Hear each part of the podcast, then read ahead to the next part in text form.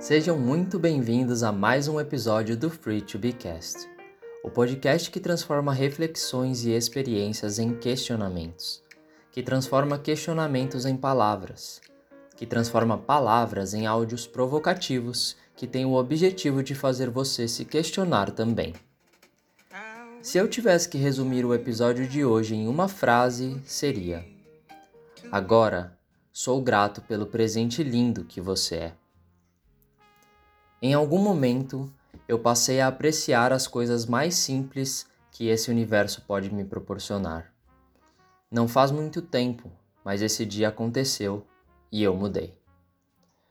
Do momento de moer, coar e tomar o café na minha casa até a tomada de grandes decisões, eu sigo apreciando com todos os meus sentidos e toda a minha gratidão cada segundo.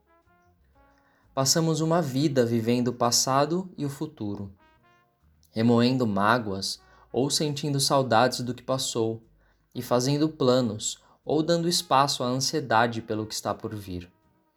Esquecemos que o único lugar que ocupamos e que temos a chance de fazer o nosso jeito é o agora. O passado não pode ser alterado. O futuro é desconhecido ou nem existe. Só o agora nos pertence.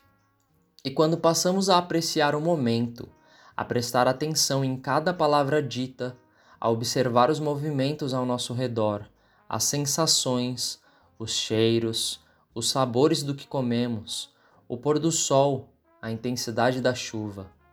Enfim, quando vivemos o agora, não nos importamos com mágoas. Não sofremos pelo que já passou e nem nos frustramos quando aquele futuro que tanto planejamos nunca chegou.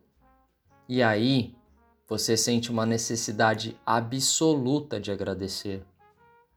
Agradecer o tempo todo por não ter deixado o momento passar, por ter vivido cada segundo intensamente, por ter ouvido cada palavra daquela pessoa que se foi, por ter aprendido com cada experiência num relacionamento que acabou, num trabalho que você não está mais, ou numa amizade que por alguma razão tenha encerrado seu ciclo. Desde o segundo em que esse apreciar e agradecer tomaram conta de mim, eu apenas vivo. Pode parecer clichê.